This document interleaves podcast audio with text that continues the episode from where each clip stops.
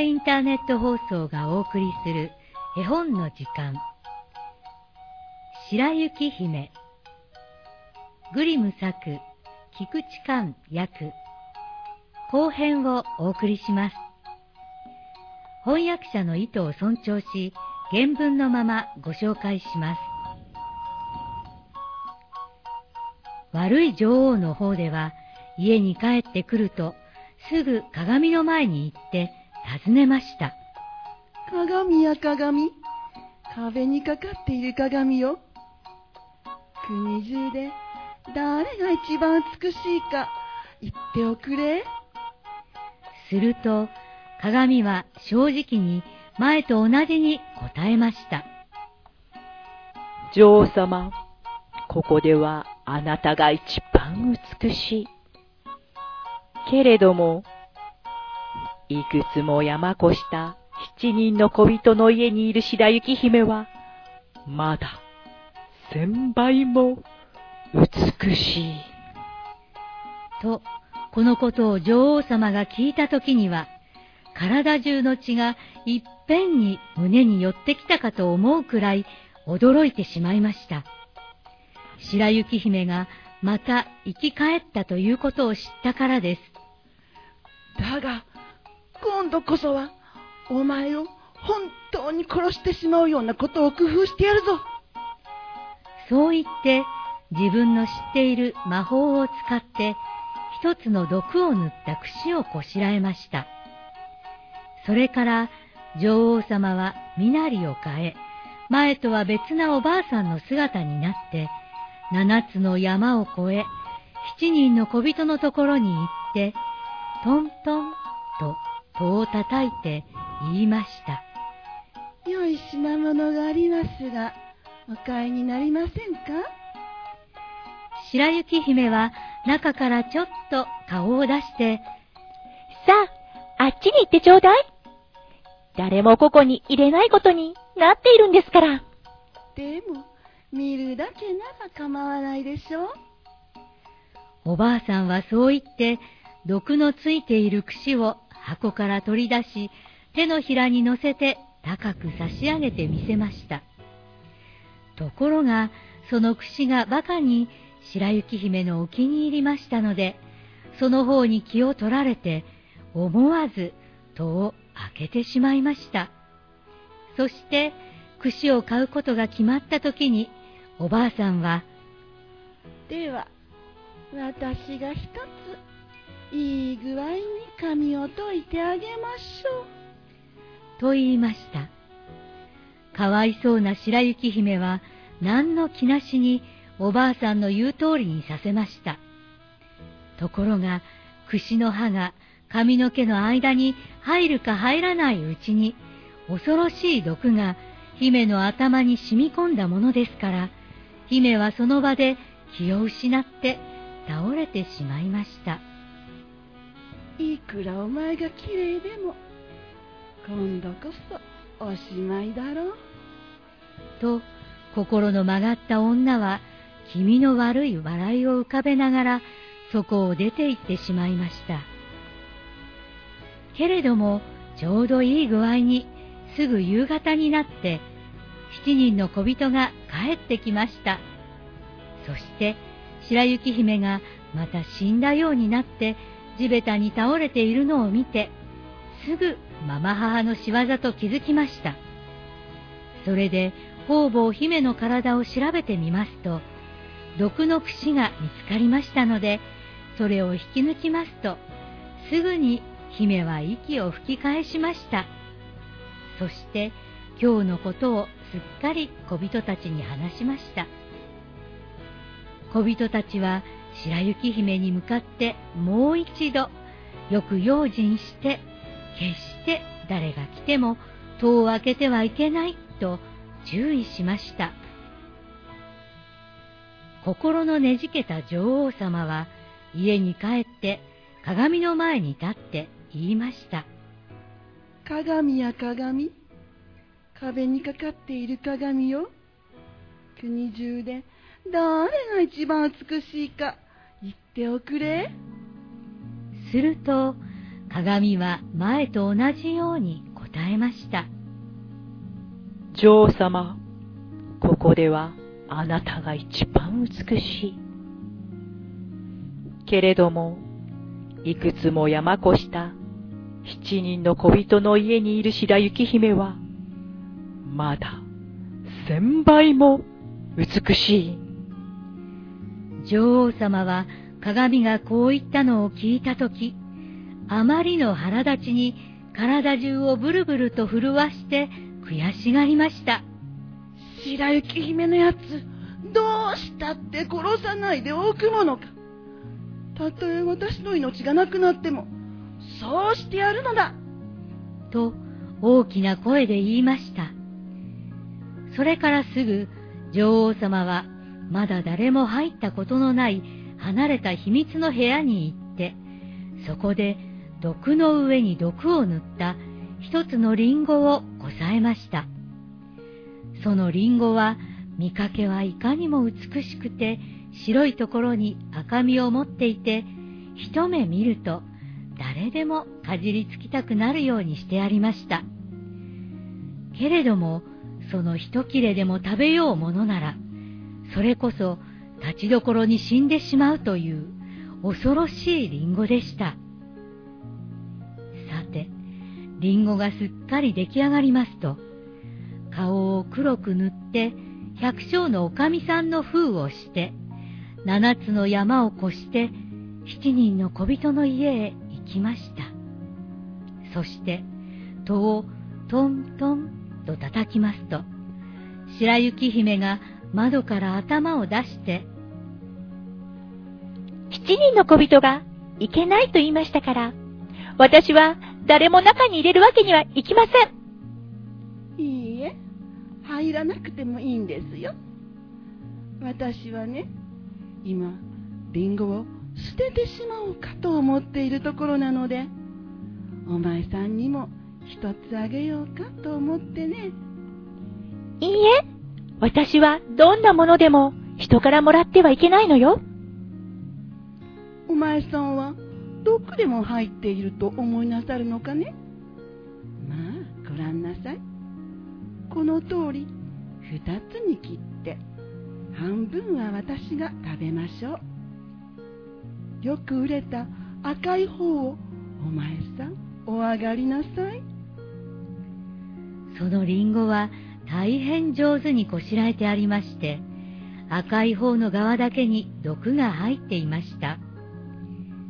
白雪姫は百姓のおかみさんがさもうまそうに食べているのを見ますと、そのきれいなリンゴが欲しくてたまらなくなりました。それで、つい何の気なしに手を出して、毒の入っている方の半分を受け取ってしまいました。けれども、一かじり口に入れるか入れないうちに、ばったりと倒れ、そのまま息が絶えてしまいました。すると、女王様はその様子を恐ろしい目つきで眺めて、さも嬉しそうに大きな声で笑いながら、雪のように白く、血のように赤く、黒炭のように黒いやつ。今度こそは小人たちだって助けることはできないわ。と言いました。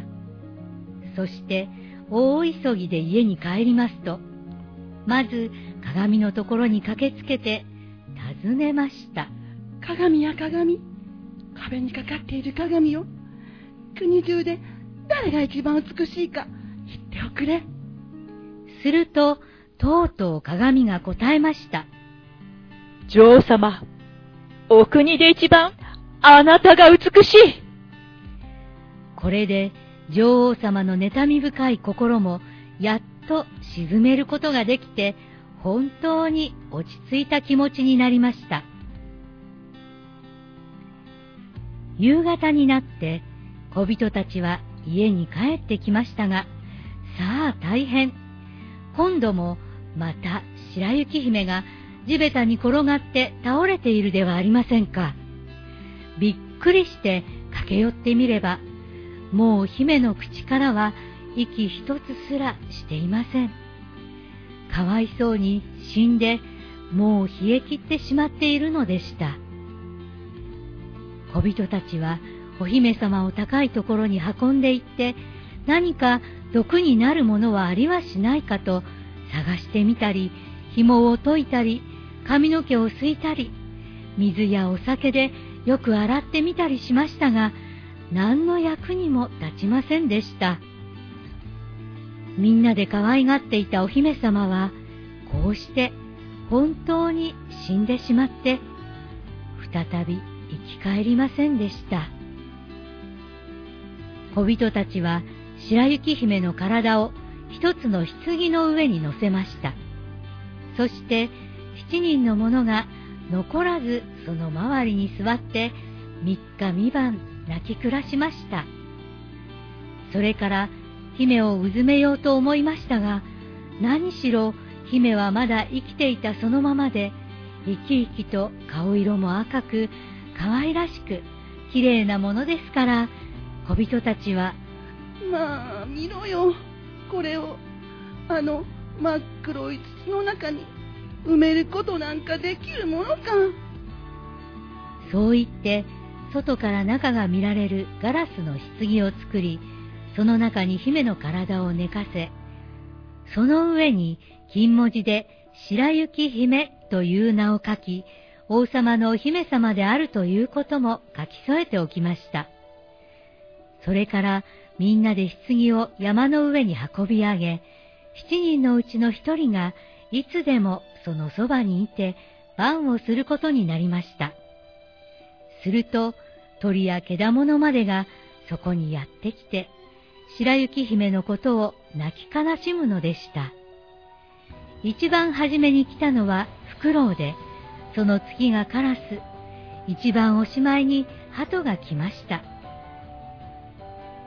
さて、白雪姫は長い長い間、棺の中に横になっていましたが、その体は少しも変わらず、まるで眠っているようにしか見えませんでした。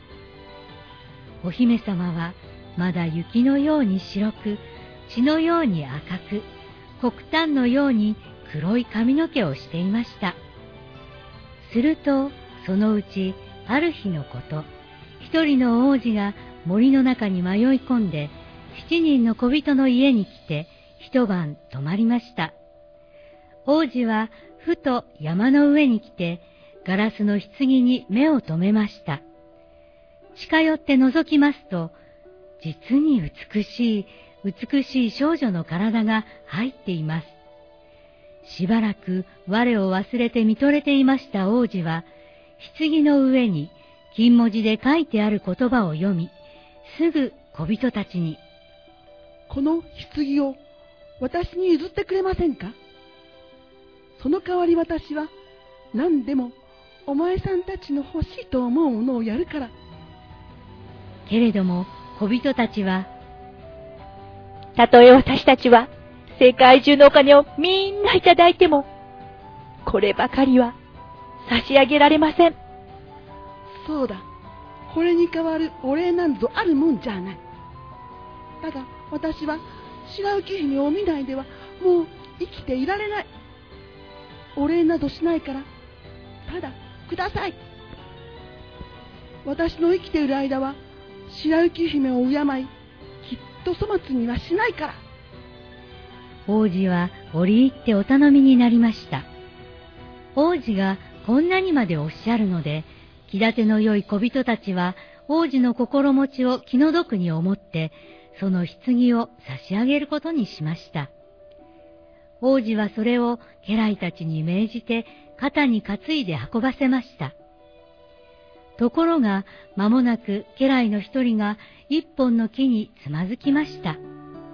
で、棺が揺れた拍子に白雪姫が噛み切った毒のリンゴの一切れが喉から飛び出したのです。すると、間もなく、お姫様は目をぱっちり見開いて、棺の蓋を持ち上げて起き上がってきました。そして、元気づいて、おやまあ、私はどこにいるんでしょう？と言いました。それを聞いた王子の喜びは例えようもありませんでした。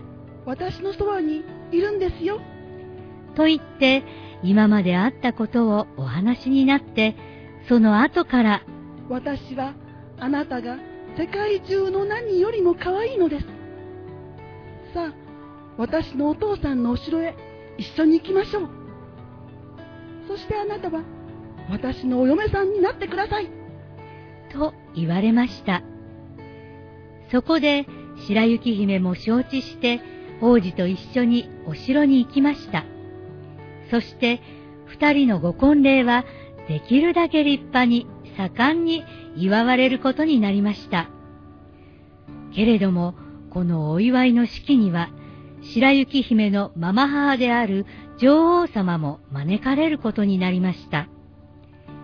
女王様は若い花嫁が白雪姫だとは知りませんでした。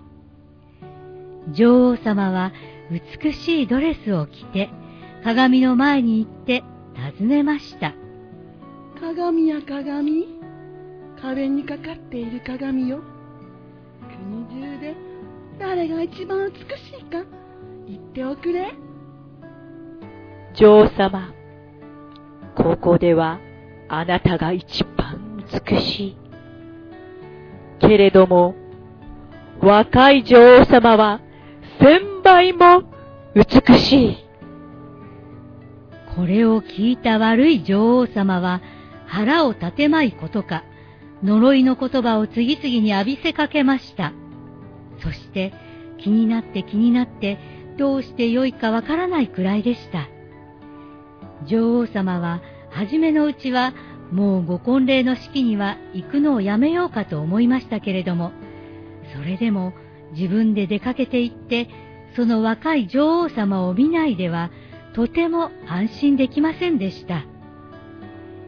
女王様は招かれた御殿に入りました。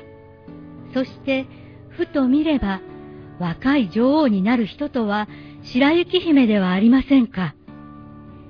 女王は恐ろしさでそこに立ちすくんだまま動くことができなくなりました。けれども、その時はもう人々が前から石炭の火の上に鉄で作った上靴を乗せておきましたのが真っ赤に焼けてきましたので、それを火箸で部屋の中に持ってきて、悪い女王様の前に置きました。そして、無理やり女王様にその真っ赤に焼けた靴を履かせて、倒れて死ぬまで踊らせました。後編おしまい。朗読は、秋代、さやか、百瀬でした。次回もお楽しみに。